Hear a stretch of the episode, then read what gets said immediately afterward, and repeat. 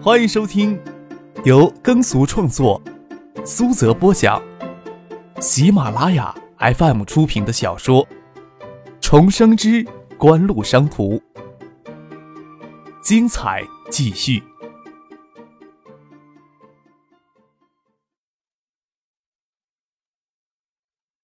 第八百八十四集。想到锦湖在消费类电子产业上的强烈布局，除非锦湖自己犯下严重错误，薛明楼无法想象国内还有哪家企业能够对锦湖形成威胁。现在明眼人都知道，华夏电子是扶不起的阿斗。华夏电子旗下最赚钱的联信，实际上已经投向了锦湖。电子工业百强榜里，联想、海尔也算是后起之秀。但是在产业链完整布局都远远无法跟锦湖相比。飞机在韩国仁川国际机场降落，永宗岛的秋季气候宜人，接机大厅中央有一座浅金色的三星电子手机雕塑，几乎所有从国外到韩国来的游客，目光都给这座一人高的雕塑给吸引。三星电子已经是韩国国民视为国民经济的象征。在飞机上，张克身边坐着一位韩国少女，有着韩国女性典型的卵形脸型跟单眼皮，皮肤白皙，叫韩秀珠。从日本筑波市到韩国仁川，飞机上不到两个小时的航程，有一个不知道是人工还是天的韩国少女叽叽喳喳的相伴，还是相当轻松愉快的。但是从他离开三星的话题。能够清晰地感觉到，三星已经渗透进韩国国民生活的每一个角落了。张可都觉得锦湖还有很多工作要做呢。到机场后，韩国美少女有些依依不舍，颇为自告奋勇的要当张克的导游。张克到韩国来完全没有旅游的心思，自然要谢绝他的好意跟一些其他的暗示。等那个韩国美少女见没希望，提着简易的包离开后，他们才朝行李处走去。杜飞对张可欣女孩子的魅力则是羡慕的很，但是他知道张可在担心什么。他在上飞机前还跟张可开玩笑说：“李星宇说不定会到机场给他们接机。”隔着落地玻璃窗往外看，没有李星宇分毫的身影呀。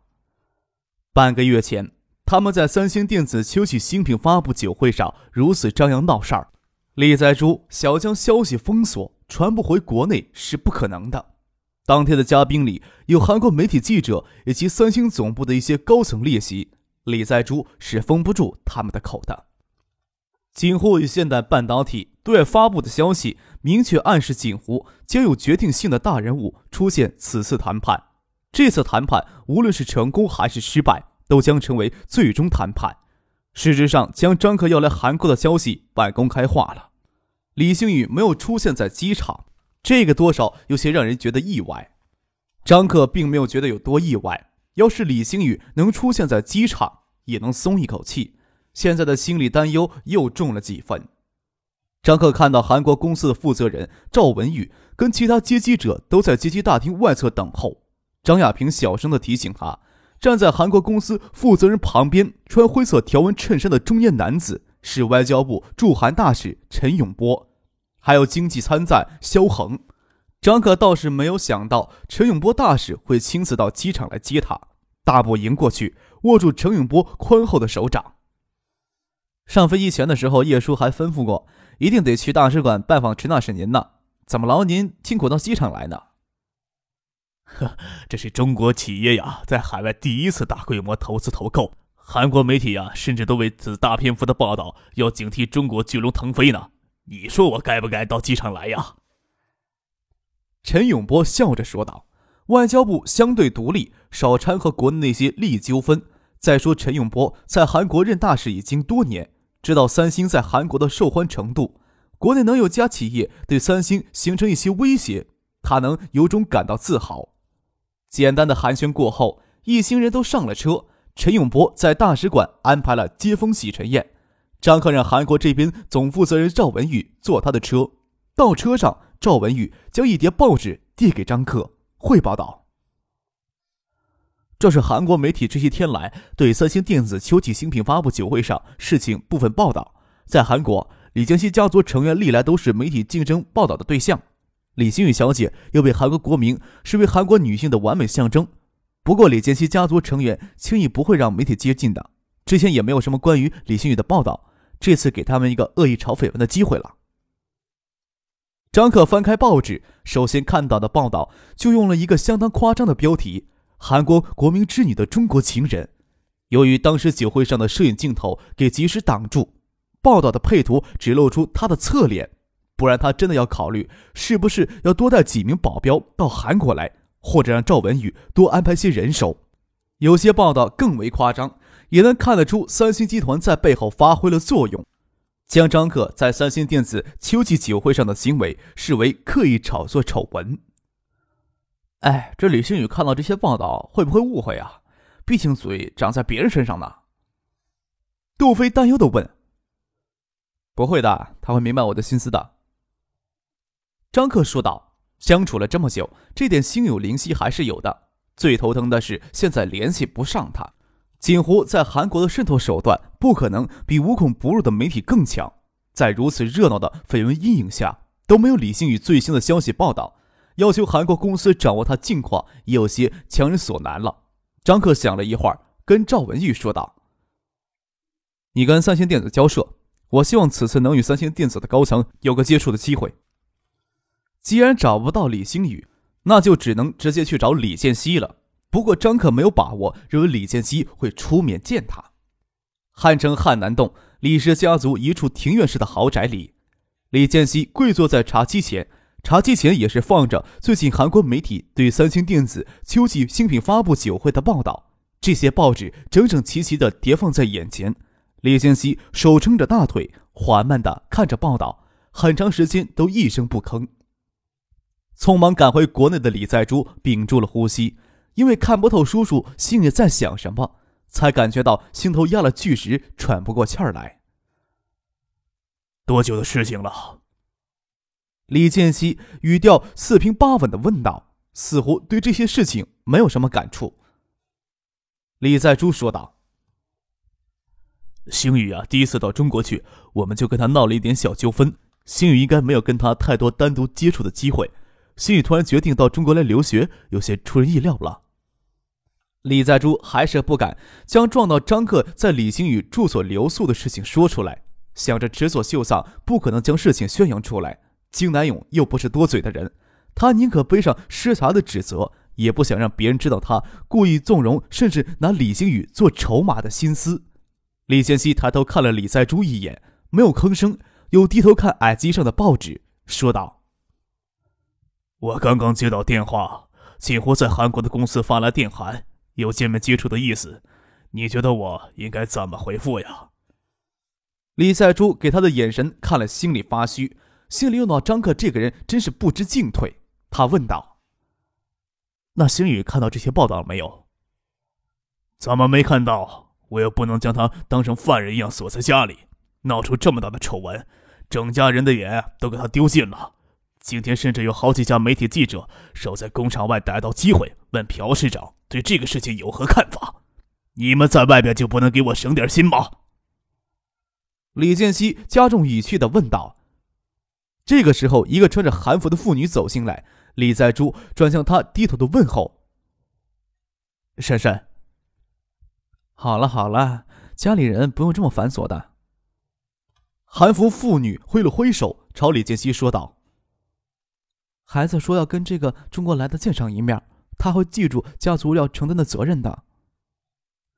李建熙眼睛只盯着矮机上的报纸看，过了半晌才说道：“他要怎么才甘心呢？要承担起责任，就不让家族的尊严给外人践踏，让他自己去看外面有多少媒体记者守在门外呀？你就不能劝劝他？”说这话时，头也没有抬起来。韩服妇女等了一会儿，见李建熙没有松动的意思，甚至连头也不抬一下。也只有无奈的离开。待韩服妇女离开，李建熙才抬起头来，眼睛炯炯有神的盯着李在珠看。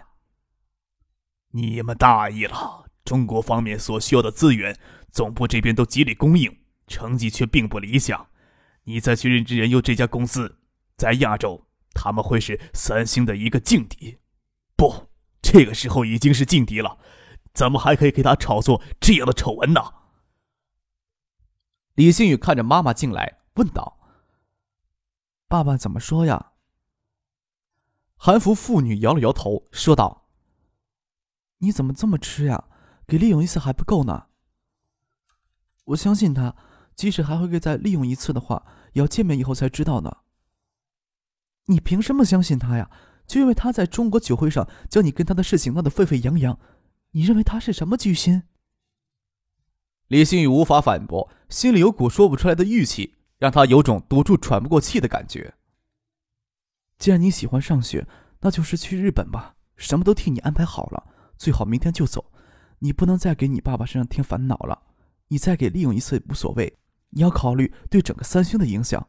我听说这家企业将来很可能成为三星的劲敌，我这些年来看的也多了，无商不奸，从来都不可能存在一些好事的。再说见了面又能如何？你怎么能让人这么不省心呢？终究是不能见面嘛。李星宇心里这样想着，别人怎么可能理解那种信任的感觉呢？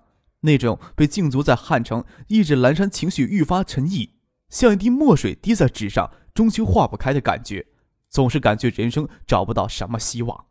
李在珠从李建熙在汉南洞的私宅里退了出来，金南勇一直在外面的车上等他，待他进车时问道。会长怎么说呀？会长没有多说什么。李在珠这时候并不清楚他叔叔心里真实想法，推测道：“酒会上闹出这样的丑闻，又正逢锦湖收购现代半导体的液晶业务，不管那个人的真实想法是什么，酒会丑闻实际上转移了国内媒体的视野，给锦湖收购案减轻了舆论压力。你说会长会怎么想啊？”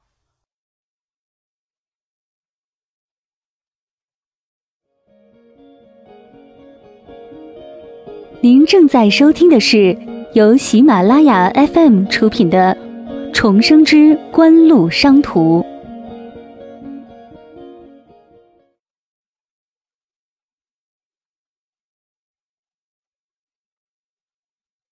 金南勇点了点头。他与李在珠在中国多年，跟景湖接触也久，对张克的行事风格多少有些了解。虽然酒会丑闻一事让他们有许多不理解的地方。但是也觉得张可没有必要亲自站出来炒作这个丑闻。李星宇住进青年公寓之后，事实上也没有跟张可特别的亲密，这一点他们或多或少是能够看出来的。一开始就选择了闭嘴，金南勇跟李在珠也只能一直都选择闭嘴。总部这边会做什么判断，他们只有冷眼旁观。金南勇还记得酒会上给张可当众恶语训斥的羞怒。李在珠也气苦了三星的手机业务，在中国市场有再次给锦湖打压的势头。不管张克的真实意图是什么，他们都不希望张克得逞。难道他们还要成全张克跟星宇吗？李在珠刚要吩咐司机开车，手机响了起来，接是叔叔李建熙家的电话，心里奇怪，刚出来怎么就打电话给他呢？转念想到应该是星宇打给他的电话，犹豫了一下，还是接了电话。果然是星宇的声音。能不能帮我联系上张克？我给爸爸妈妈看着脱不开身。你那里有没有张克在韩国的联系方式？我的房间里的电话受限制了。朴正儿也警告我不能帮我，我不能害他给训斥。想到只有你帮我了。张克不是一个人到韩城来的，我想他不是特意为你而来的。李在珠声音低沉的说道。金南勇听着李在珠在那里推脱说谎，面无表情，车子没有发动，很安静。他也隐约能听到李星宇在电话里的声音，只听见李星宇在电话里拿着一种让人听了很心碎的声音说道：“你心里清楚我跟张可是什么关系。”接着就听见李在珠面无表情的对电话又说了一声：“安心去日本吧，说不定我很快也会给调去日本的。”从他的话里听不出安慰的意思，就看着他挂了电话，吩咐司机开车。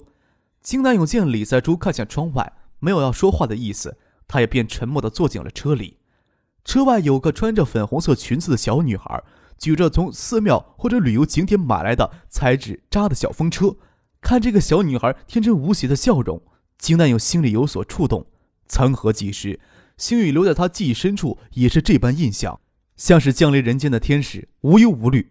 想到星宇长大之后，却极少有笑容，除了他令人惊艳的容貌之外，给人最多的还是温柔顺从的感觉。之前就听朴正儿说，星宇前两年在日本时心情一直很抑郁，对未来也没有什么期待，一直都拿家族的责任说服自己，咬咬牙坚持下去，不去细究星宇与张可之间的关系。星宇在今夜这两年，精神明显跟以往不同，仿佛就是脱笼的小鸟。他现在才知道，他根本就从这笼子里逃脱不出去。可谁又能逃脱的出去呢？金南勇心里暗暗的想着。又贴着车窗抬头看了看天空。对了，要是向媒体揭穿那个家伙的身份，只怕几乎收购现代液晶业务事情要黄吧？李在珠突然问了一句。金南勇没有回答李在珠这个问题。其实三星现在还没有谁敢将李星宇当牺牲品，他不敢，李在珠也不敢。讨论这样的问题就没有丝毫意义。哎呦，别这么一本正经的样子嘛！李在珠笑了起来，似乎刚刚已经将李建熙私宅里的郁闷驱显一空了，好像在认真讨论这件事情似的呢。金南勇看着李在珠，嘴角挂着轻笑，心里又想：他莫非想将一些事情捅给媒体吗？毕竟有些事情三星内部知道的人也少。要是他咬住牙不肯承认消息是他捅给媒体的，会长拿他也没办法。想起记忆中那个像天使一样的小女孩子。金南勇心里只是暗暗的轻声叹息。黄昏时，下起雨来，落在芭蕉树叶上，沥沥的作响。窗前几株芭蕉树叶都是后来改造这个院子时，父亲特意分人种上的。少女时期的李星宇对此颇为不解。芭蕉树在汉城生长并不好，待他开始学习中文，情不自禁的给芭蕉叶听雨的诗意语境所迷惑，心想父亲也许是为此吧。窗前的光线暗了暗，李旭看见父亲从走廊里走了过来，以为事情有了转机，打开房门走了出去，不理会守在门口的保镖，鼓足勇气说道：“爸爸，为什么不能让我跟张克军见一面呢？我跟他并没有你们想象中那种关系的。”既然没有关系，不见面也没什么吧？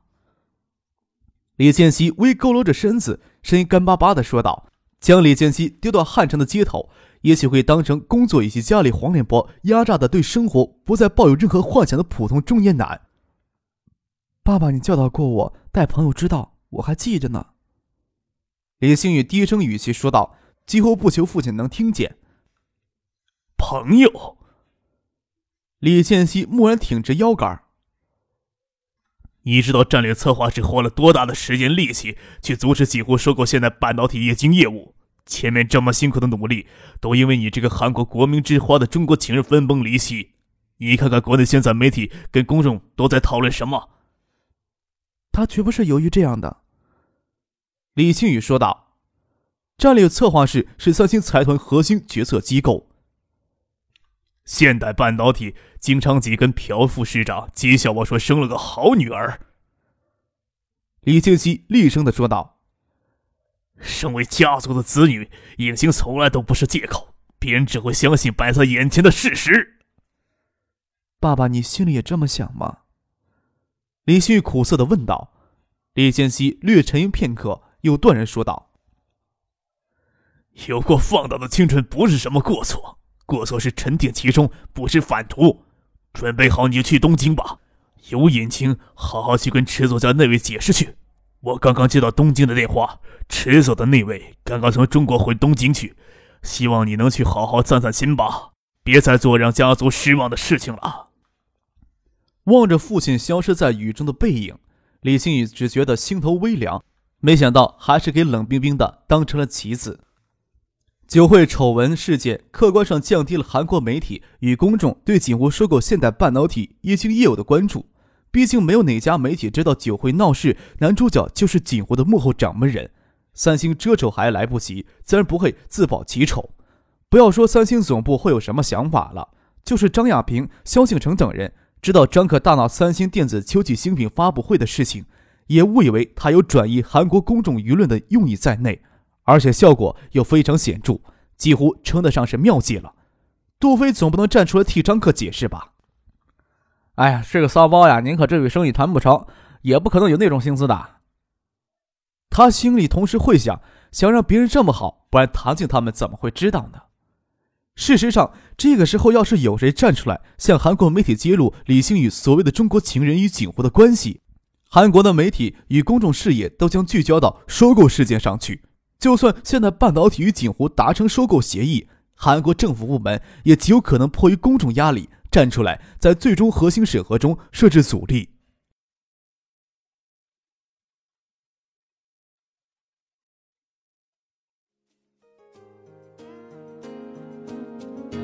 听众朋友，本集播讲完毕，感谢您的收听。